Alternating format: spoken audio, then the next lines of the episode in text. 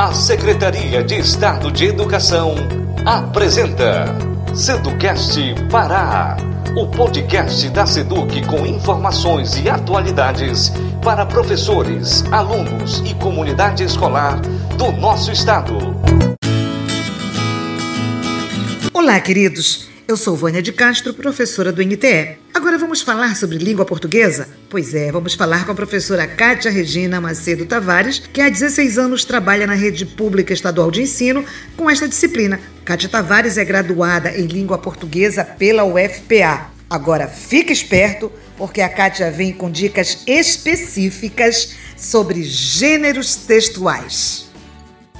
Olá, meus amores! Todo mundo por aqui atento às valiosas dicas que estão sendo compartilhadas? Eu estou certa de que sim. Olha só, todos já sabemos que a prova de língua portuguesa aborda questões sobre gênero textual. Mas o que é gênero textual? Bem, por aqui alguns outros podcasts já devem ter falado sobre isso, mas vamos reforçar. É um conjunto de textos orais ou escritos que são socialmente reconhecidos por suas características semelhantes. Essas semelhanças elas podem ser percebidas em relação a contexto de circulação, características formais, estrutura, tema abordado e intenção comunicativa. Hoje eu vou centrar a minha fala nesta última característica, a intenção comunicativa. Vocês conseguem lembrar do que é? Espertem-se aí então e ouçam. A intenção comunicativa de um texto refere-se ao objetivo a ser alcançado através dele. Ou seja, quando alguém escreve um texto, sempre deseja atingir um objetivo específico. Esta intenção comunicativa vai orientar o autor a escolher, por exemplo, qual tipo de linguagem que ele usará, o estilo que este texto deverá apresentar, dentre outras coisas. Vamos deixar mais claro isso? Pense aí no gênero textual campanha publicitária, que é um dos gêneros mais utilizados nas provas do Enem. Quando eu produzo um texto publicitário, a minha intenção comunicativa é a de persuadir o meu interlocutor. Daí vocês poderiam me perguntar, mas Kátia, o que é persuadir? Persuadir, meus amores, é mais do que fazer com que o interlocutor aceite o meu posicionamento. É, na verdade, o desejo de que o interlocutor compartilhe da minha ideia, de que ele se movimente, de que ele tome uma atitude em relação ao que eu digo, a fim de que ele comece a agir da mesma forma que eu. Conseguiram entender? É por isso que os objetivos de um texto publicitário é vender um produto, é vender uma ideia, um conceito, é incentivar um determinado comportamento. E para alcançar este objetivo, os textos publicitários lançam mão de duas estratégias diferentes. Uma delas é apelar para a razão dos leitores, usando argumentos lógicos. E a outra é atingir as emoções do interlocutor. Vamos ver como é que isso acontece na prática, analisando dois slogans é, utilizados em campanhas publicitárias diferentes. O primeiro deles, que eu vou trazer aqui para vocês, é veiculado ainda hoje nas redes sociais. E o slogan diz assim: Grande campanha publicitária pela vida. Cada um cuida da sua. Participe você também. Percebe que nessa campanha publicitária, o argumento mexe com a nossa capacidade de aceitar que a vida dos outros não nos interessa. Então há um desejo de sensibilização da postura do outro. E isso não é racional, isso é o emocional. Tem, nós, enquanto produtores de um texto publicitário, tentando mexer com o emocional do outro nessa tentativa de convencimento. Já no segundo slogan, que foi produzido pelo Sistema de Saúde de Minas Gerais, nós temos a razão prevalecendo. Analisa comigo. Diz assim o slogan: Novo coronavírus. Só a prevenção pode evitar a transmissão. Lave as mãos frequentemente. Percebe que neste slogan a razão foi movimentada, porque se mostra aí que há uma causa e que se essa causa não for observada, haverá uma consequência para ela. Portanto, é o racional que eu movimento aí e utilizo como estratégia. Entendido isso? Então pronto. Estamos apresentando Seducast Pará.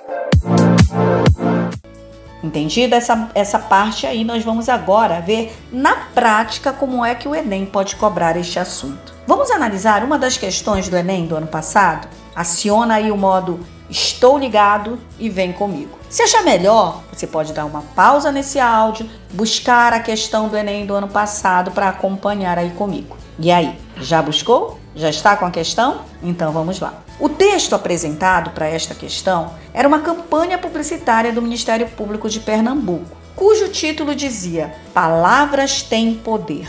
E havia um subtítulo que dizia assim: Palavras informam, libertam, destroem preconceitos. Palavras desinformam, aprisionam e criam preconceitos. Liberdade de expressão, a escolha é sua, a responsabilidade também. E aí o texto se desenvolve dizendo o seguinte: a liberdade de expressão é uma conquista inquestionável. O que todos precisam saber é que liberdade traz responsabilidades. Publicar informações e mensagens sensacionalistas, explorar imagens mórbidas, desrespeitar os direitos humanos e estimular o preconceito e a violência são atos de desrespeito à lei. Para promover a liberdade de expressão com responsabilidade, o Ministério Público de Pernambuco se une a vários parceiros nesta ação educativa. Colabore. Caso veja alguma mensagem que desrespeite seus direitos, denuncie.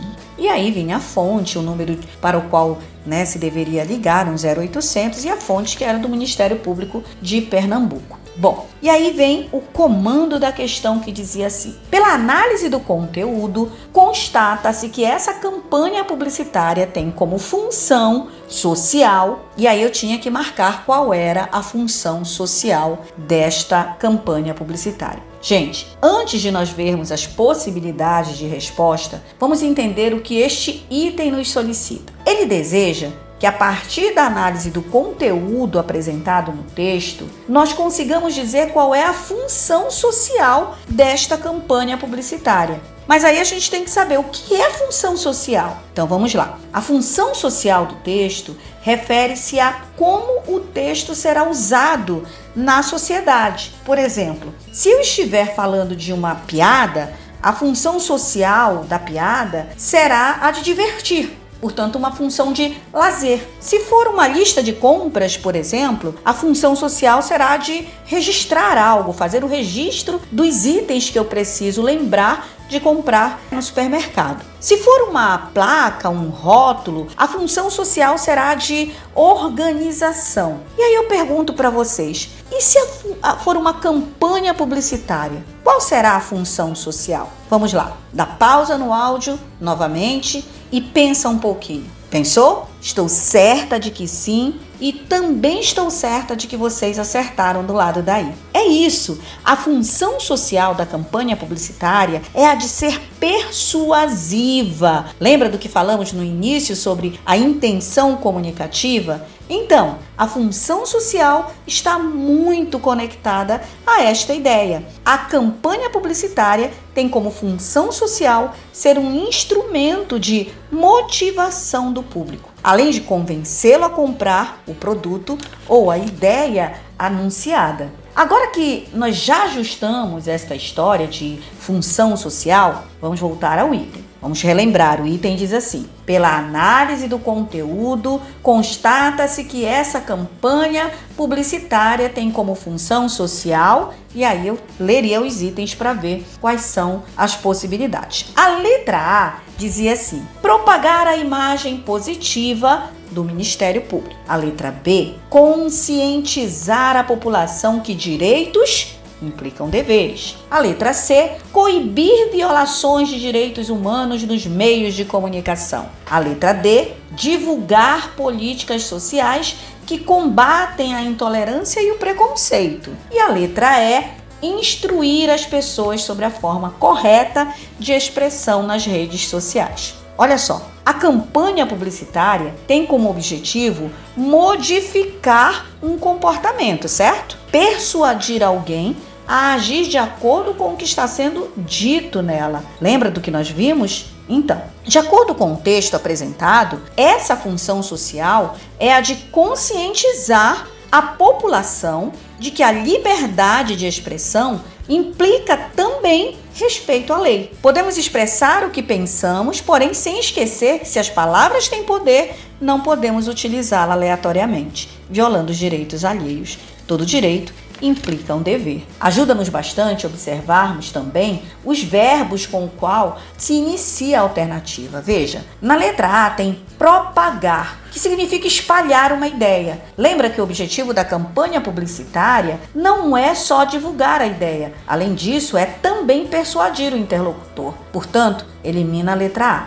Na letra C, tem o verbo coibir, que significa fazer cessar, impedir que continue, tolher. Bom, a campanha do Ministério Público de Pernambuco tem como objetivo disseminar uma ideia e convencer os seus interlocutores e não coibir. E a letra D usa o verbo divulgar, que significa tornar público, propagar, fazer conhecer. Percebe que não atende ao objetivo maior da campanha publicitária, que é acima de tudo persuadir? Então, fora a letra D. E a letra E diz usa o verbo instruir, que significa transmitir ou adquirir conhecimento, educar-se. Nem preciso mais dizer a vocês que não atende ao caráter persuasivo que tem a campanha publicitária. Portanto, tchau, letra E confirmando de vez que a nossa resposta é a letra B. Uma vez que conscientizar significa tornar-se consciente de alguma coisa. E a partir do momento que alguém se torna consciente, este alguém se convence de que as suas ações precisam estar sintonizadas com aquilo que foi dito na campanha publicitária. O interlocutor foi persuadido, portanto. Bem, lindinhos e lindinhas, fiquem ligados neste sentido nos verbos usados nas alternativas, ok? É isso. Espero que eu tenha contribuído de alguma forma e que vocês tenham muito sucesso nos estudos. Valeu, Kátia. Espero que tenhamos contribuído para o seu enriquecimento a respeito da nossa língua portuguesa. Até a próxima.